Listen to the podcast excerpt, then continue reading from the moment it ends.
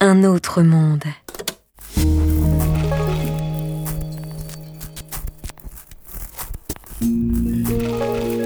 Un autre monde. Des portraits sonores de gens ordinaires qui racontent des histoires extraordinaires, réalisés par le journaliste nomade Richard Federman.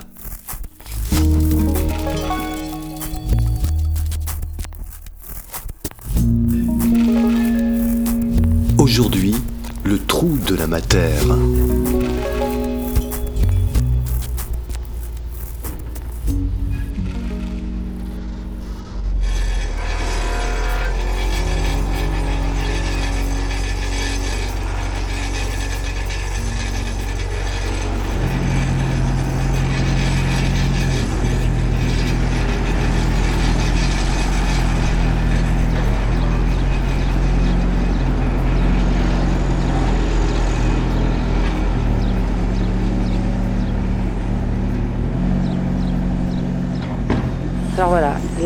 C'est la maison de mes grands-parents, donc c'est un hôtel particulier euh, 18e. Et ici, là où tu vois un trou aujourd'hui, c'était autrefois des bordels, puisqu'on est dans le quartier de la gare, c'était le quartier des bordels. Et euh, mon grand-père, qui était euh, médecin, euh, euh, enfin qui avait son diplôme de, de médecin, euh, a su à un moment qu'à Amiens, on cherchait un médecin pour s'occuper des prostituées dans le quartier de la gare. Donc il est venu ici avec ma grand-mère, ils ont débarqué de Cherbourg et euh, il a commencé à faire la tournée des bordels et il venait soigner les prostituées qui étaient dans ces petits hôtels là. Et puis euh, à un moment, il a eu un peu d'argent. Alors il a racheté un des hôtels, qui enfin un des, des hôtels de passe, qui s'appelait le Little Hotel. Il y a fait une petite maternité de 8 lits, je crois. Et peu à peu, il a amassé un peu d'argent. Il a racheté tous les hôtels de passe, tous les bordels là de cette rue, les uns après les autres. Puis à un moment, il a fait tout raser et il a construit une maternité qui s'appelait la maternité Sainte-Thérèse de l'Enfant Jésus. C'est Thérèse de, Thérèse de Lisieux, Sainte Thérèse de l'Enfant Jésus. C'est un peu l'icône de, la famille. On est une famille de Normands. euh, euh, et donc, ils ont pris Sainte Thérèse de Lisieux. Euh, voilà, donc la maternité Sainte Thérèse de l'Enfant Jésus a été établie ici. Il y avait 80 lits. Dans cette maternité, euh, alors ils l'ont créée ensemble, mon grand-père et ma grand-mère. hein, et c'était, euh, alors ils logeaient. Après, mon grand-père a racheté toutes les maisons du, du- pâté de maison. Il logeait les infirmières là-dedans. C'est une espèce de famille listère, tu vois. Et euh, alors on est tous nés là-dedans, toute la famille. parce que après mon, mon grand-père en fait a eu, mes grands-parents ont eu sept enfants et leurs deux fils aînés, mon père et mon oncle Jean-Claude, ont fait aussi médecine et se, sont venus travailler avec leur père. Et donc ils étaient là, les, trois, ils faisaient tourner cette, maternité. Et, euh, et voilà, et on, moi j'ai grandi ici dans ce, avec la maison de mon père qui est là-bas. On traversait le parc à, il traversait le parc à pied pour venir faire ses accouchements la nuit. Enfin, voilà, ça a été ça. Et tout- toute la famille est née ici. Euh, et dès qu'il y avait un- une femme enceinte, elle venait accoucher dans, dans la maternité familiale et tout. Et puis bon, mon grand-père, à la fin de sa vie, euh, a senti tourner le vent pour les cliniques privées. Euh, on disait que elles allaient se faire bouffer, que ça allait devenir de plus en plus compliqué, les mises aux normes et tout ça. Et donc il a vendu la maternité euh, à une polyclinique amiénoise qui au début a continué, donc il a vendu la société.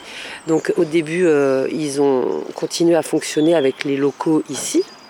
Puis à un moment ils ont décidé de délocaliser l'activité pour la, mettre, euh, la rapatrier euh, dans leur zone là-bas, euh, la dans la périphérie d'Amiens, un truc, un endroit sans aucun charme. Et puis parce que en fait la maternité, les murs de la maternité de mon grand-père étaient plus aux normes. Et si on voulait les mettre aux normes, c'était des travaux trop importants. Et alors la maison a été vidée, la maternité a été vidée. Et pendant quelques temps, on l'avait là. C'était assez terrible, quoi, cette espèce de maternité fantôme. Et puis finalement, euh, bah, ma famille a, a vendu à un, promoteur euh, euh, l'ensemble du domaine, c'est-à-dire euh, la maternité, le parc et l'hôtel particulier de mes grands-parents. Et c'est resté comme ça un bon moment. Et puis ils ont abattu la maternité. Et il y a un projet maintenant d'y faire une résidence senior. C'est-à-dire qu'ici, avant, tu avais des bébés qui naissaient. Maintenant, tu vas avoir des vieux qui vont mourir. C'est horrible.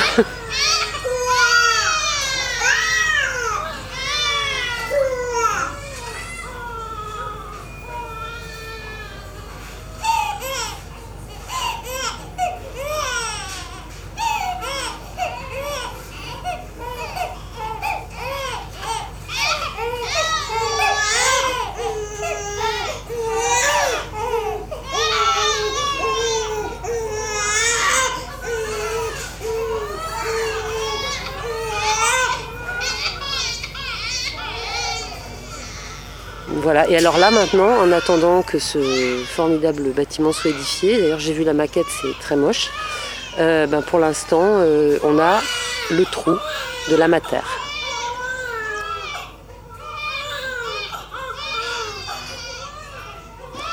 Mon, mon grand-père, mon père, mon oncle, ma famille, ma famille, tout le monde est gynéco et obstétricien. euh, et effectivement, le trou de la mater, et alors attends, je vais même te raconter une anecdote, c'est que le jour où Ulysse, mon fils aîné, est parti pour faire ses études à Paris, donc il me quittait, c'était, ça y est, c'était le grand départ, eh bien, c'est son père qui l'a emmené en voiture jusqu'à Paris, avec son, une bagnole remplie d'un tas de trucs, et je suis venue en voiture avec eux jusqu'ici, jusque devant le trou de la mater, c'est très bizarre, Euh, en fait, c'est, complètement un hasard.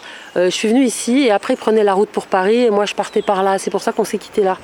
Et mon fils et moi on est sortis de la voiture, on s'est serrés dans les bras l'un de l'autre et on sanglotait tous les deux. Euh, et, devant le trou de la mater, je, quittais mon fils, j'avais l'impression d'avoir un trou dans le ventre. Ça a été un truc euh, symboliquement, tu vois. dans l'après-coup, j'ai réalisé à quel point c'était euh, énorme et c'était pas voulu de se quitter là, tu vois. Bon, puis finalement, il est revenu, mon fils, et ça va, on s'est pas perdu, mais ça a été un, truc.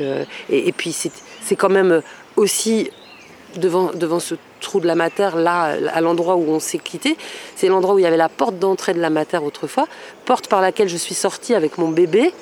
Lui, Ulysse, quand il venait de naître, j'étais sortie de là, ma première sortie dans le, dans le monde avec lui, c'était par cette porte-là, à cet endroit-là, le même.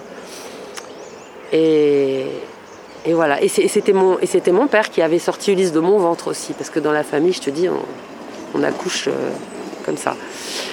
Euh, oui, symboliquement, on est, on est à un endroit euh, chargé de plein de choses, quoi. Voilà.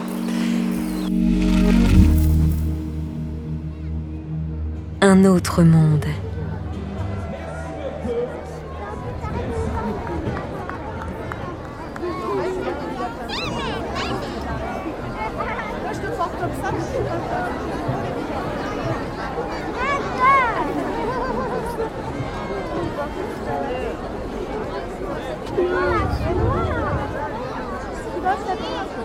C'est mon enfance ici, euh, cette grande maison de mes grands-parents. Parce que là, tu vois, c'est, un champ de ruines actuellement, mais il y avait une, belle pelouse entretenue, des fleurs. euh, c'était magnifique. C'était, euh, et alors, on faisait des, on est une famille très nombreuse. Mes grands-parents ont eu sept enfants, plein de petits-enfants. Puis tu sais, c'était ces grandes familles bourgeoises où il y avait des, belles tables, du, enfin il y avait un truc. Et donc on se réunissait on faisait des grands repas au beau jour là, euh, dans les salons du bas. Et, nous, les, enfants, on organisait, tous les cousins là, on organisait des, spectacles pour les adultes. On s'installait, on les faisait s'installer dans des transats là, sur des transats au milieu de l'herbe. Euh, et on leur faisait des, spectacles. Et en même temps, pendant qu'on faisait le spectacle, on voyait se balader dans le parc autour de, comme ça, librement, les mamans qui venaient d'accoucher, qui étaient avec leur bébé, leur mari, qui déambulaient dans le parc, parce que c'était le parc de la clinique en fait. Donc nous, on vivait, on vivait avec la maternité, avec, avec le, les infirmières de la maternité qui habitaient les petites maisons autour, avec les accouchés, euh, les jeunes accouchés qui, qui, étaient, euh, qui avaient cet accès au parc. Euh, si on n'avait pas un jardin privatif, c'était notre jardin, tout ça, c'était un tout.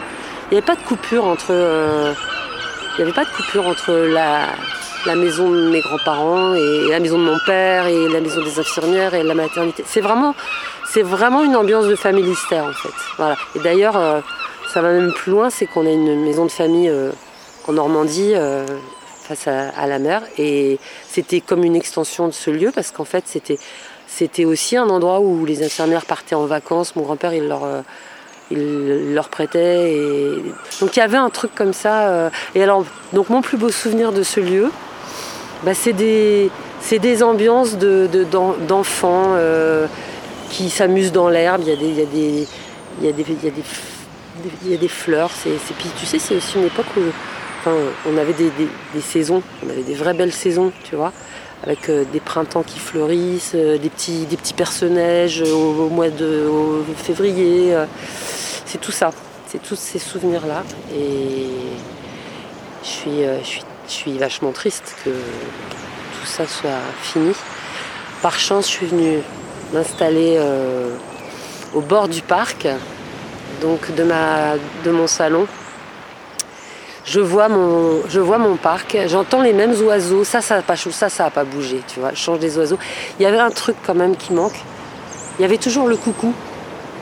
Et j'ai pas entendu encore le coucou depuis que je me suis installée ici. Il n'y a plus de coucou pour l'instant, mais peut-être il va revenir au printemps. Et puis alors là, on a le, platane centenaire. Euh,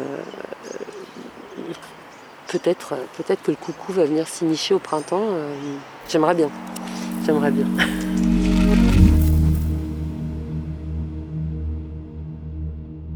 Un autre monde.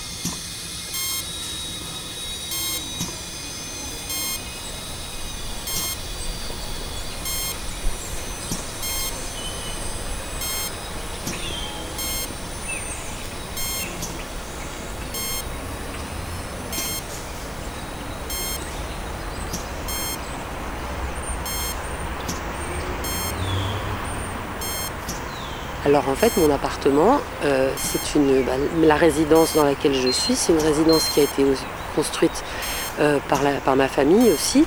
Au départ, c'était pour faire une extension de la maternité, pour faire des cabinets de consultation, euh, la consultation de jour, quoi, tu vois, pour les femmes qui viennent juste pour une consultation, sans forcément qu'il y ait une grossesse, un accouchement, tout ça. Et le petit appartement que j'ai acheté il y a un an, en fait, c'est un appartement qui appartenait à ma famille et plus précisément euh, à ma grand-mère. ma grand-mère est morte maintenant. Et euh, dans le cadre de sa succession, cet appartement était à reprendre. Et moi, à ce moment-là, justement, euh, je commençais à me dire que ça serait peut-être bien que j'achète un truc. Mon père m'a dit, il y a l'appartement de ta grand-mère. Et j'ai adoré cette idée. Parce que bah, revenir euh, sur les lieux de la Mater, au bord du parc, avec voir de ma fenêtre euh, la maison de mes grands-parents, même si aujourd'hui elle est vide. Et j'aimais cette idée. Puis euh, savoir aussi que l'appartement, c'était, il y avait, enfin il y a un truc. Dans, moi, je suis sous sa protection dans, cet endroit. Et de, mon, de ma terrasse, je, vois le jardin de mon père. Et moi, J'aime bien ce truc de rester. tu sais, on dit toujours, ouais, quand on devient adulte, faut couper le cordon, machin. moi, je suis pas du tout d'accord avec ça. Je trouve que c'est pas obligatoire. Et ça me.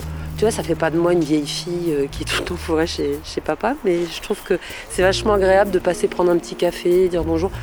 Euh, mon père, il a 78 ans, il sera pas toujours là, et j'aime bien l'idée de, profiter du temps qu'on a à passer ensemble.